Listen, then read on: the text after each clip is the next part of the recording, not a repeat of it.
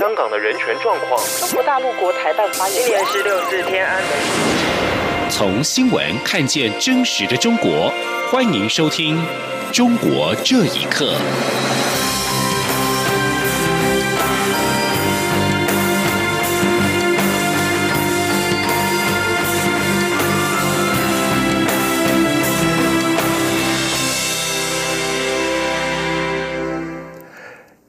各位好，欢迎收听《中国这一刻》。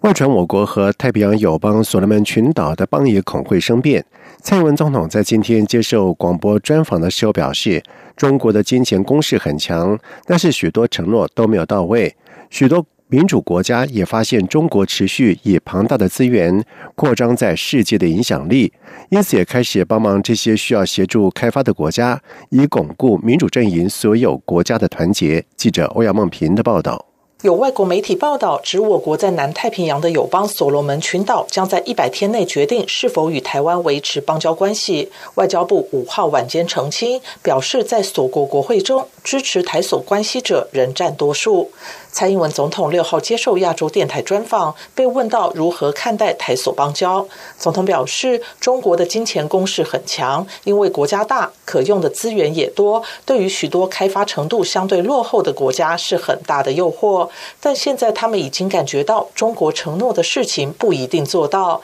包括许多基础建设、资源的挹注都没有到位。总统并指出，许多民主国家也发现中国持续扩张世界影响力，以开始协助巩固民主阵营的团结。总统说。如果呃中国持续用它的庞大的资源来扩张它的呃世界的影响力的话啊，对民主国家来讲，他们也觉得是一个警讯了哈，所以他们也开始会注意到说，嗯，他们也应该同样的对这个比较呃开发程度需要大家帮忙的地方的这些国家哈，提供也也是一样可以提供给他们一些协助，然后来巩固这个在民主阵营里面的这个这个。这个这个所有的国家之间的团结。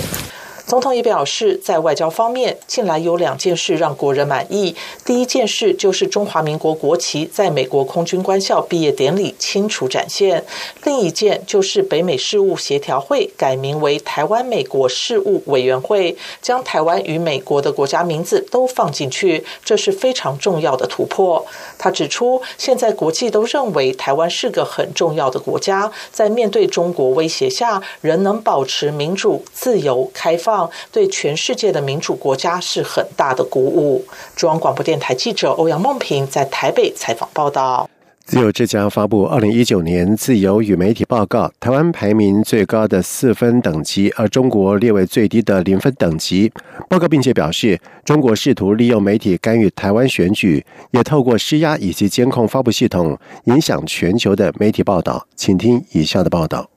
自由之家四号公布二零一九年自由与媒体向下的螺旋报告。报告撰写人、自由之家全球出版高级主任李普奇指出，过去十年全球媒体持续恶化，在开放社会跟独裁国家都有新的压迫形式。在部分最具影响力的民主国家，民粹领袖也一直试图扼杀媒体的独立性。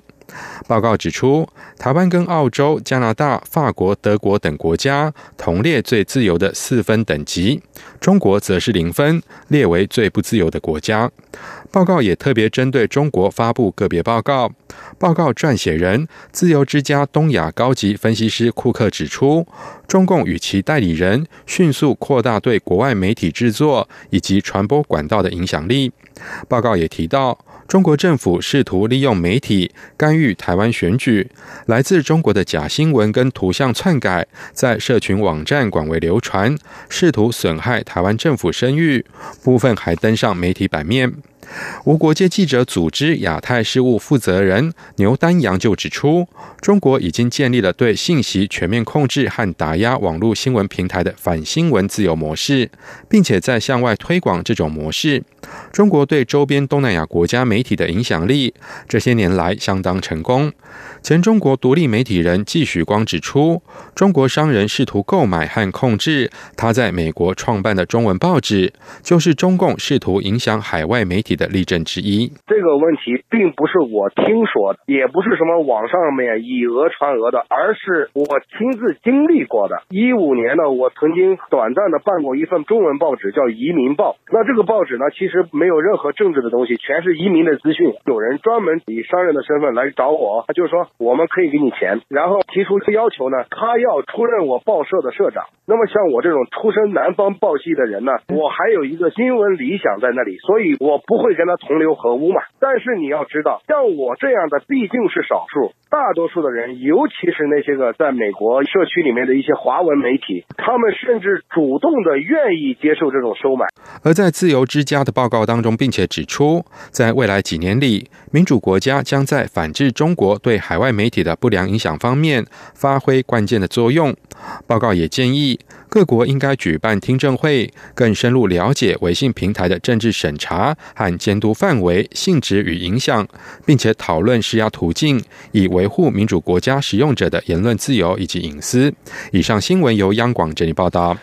六四事件三十周年，世界各地先后举行了盛大的纪念活动。在六月四号，在加拿大温哥华，除了温哥华支援民主运动联合会举办的游行以及烛光晚会之外，当地民间人士也在贝斯大学举办了论坛。而六四亲历者 Christine 是亲睹了坦克碾压学生的惨况，并且表示三十年来无时不感念北京市民在紧急危难当中对自己伸出的援手。记者王峰的报道。六月四号晚间，加拿大卑斯大学举办一场主题为“纪念、追思、反思、探讨未来转型之路”论坛，许多关注中国未来民主化发展人士与会，包括加拿大独立媒体人黄河边、中国前法官李建峰等人。论坛中，黄河边讲述自己在六四事件后被关押一个多月的经历。亲历者 Christine 则伤痛的回忆：一九八九年六月四号，亲毒解放军释放毒气弹及坦克碾压学生的清场过程。在没有任何预兆的情况下，突然，我的余光看到一辆坦克从右后方向斜着开向了我们的队伍，紧接着。我就看到走在我前面相隔两三米的靠近马路中间一侧的学生，也就是离开离开过来的坦克最近的一排学生被坦克撞倒，紧接着一排一排的学生像多米诺骨牌一样斜着倒下。Christine 说，当时未满二十岁的她在吸入不明气体后，呼吸道一阵剧痛，不断咳嗽、流泪，无法睁开双眼，直到一位北京市民勇敢带她离开现场。为了追悼六四事件，六月四号晚间，温哥华支援民主运动联合会同时举办了一场民主行活动，在温哥华主要街道集结，一路走到中国驻温哥华总领馆门口前举行烛光晚会。温之联的义工特地制作了大型坦克，放在中领馆前，提醒大家不要忘记当年坦克子弹伤害人民的一幕。主办单位表示，约有六百名华人参与。六四事件之后，卑斯大学学曾在一九九一年矗立大理石民主女神像。六月二号，温志莲与卑斯大学校友会联合举行向民主女神献花仪式，自愿前来的市民手持黄花，依序向女神雕像致敬，对三十年前在天安门前遭到屠杀的学生表达追念。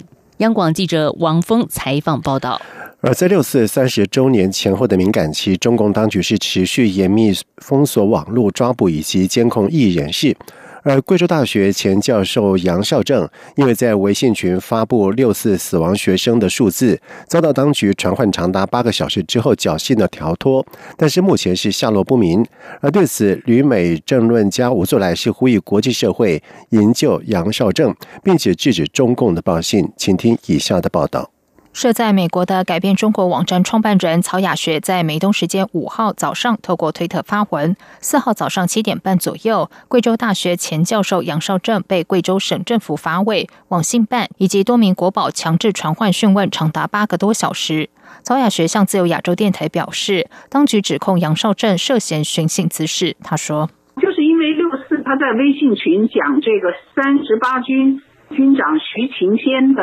司机。”披露说六四杀了三千到五千学生，就是因为这个就传唤他寻衅滋事，传唤他。曹雅学说，杨少正坚持零口供，行使沉默权，要求审问者提供寻衅滋事的证据。询问结束之后，杨少正被押送回家，办案人员要求开门进入搜查。杨少正拒绝之后，办案人员以他不配合为由，带他回公安局重新讯问，并扬言要虐待他。在回公安局的途中，杨少正趁机逃脱，目前下落不明。对此，旅美政论学家吴作来表示，六四前后，中共加强了对知识分子、异议人士的打压，达到了令人发指的程度。他并呼吁国际社会营救杨少正，并制止中共的暴行。吴作来说：“这是非常令人痛心的新一个新闻。”我非常难受，我是希望这个国际社会能够有一些具体的方式营救他，或者是来谴责中共。国际社会总得应该有一些方式来制止这样一个中共的这一个没有边际的暴行。现年五十岁的杨少正原本是贵州大学经济学院教授，二零一七年因为发表公款养党等言论，遭校方无限期停课。二零一八年八月遭到校方开除，随后被监控，不得出境。在六四三十周年前后的敏感期，中共严密封锁网络，抓捕和监控意见人士，包括安徽省前检察官、著名意见人士沈良庆，被合肥市公安局包河分局从家里带走，关押在合肥看守所，疑似遭受虐待逼供。北京通州宋庄艺术家追魂于五月二十八号下午，在与另外五名艺术家袁国雷、贾琼、庞勇、赵金鹤、程延安在良心运动南京巡展途中遭警方逮捕。中国维权人士胡佳等多名意见人士也被警方强制带到外地旅游。央广新闻整理报道。而六四事件在今年届满三十年，在这个敏感的日子，北京当局是使出了浑身解数，控制网络跟舆论。而其中用户大约有十亿的社群媒体微信，许多个人的账号或者是群组是骤然消失。有中国大陆民众抱怨自己一百四十个微信群组是全部遭到了封锁。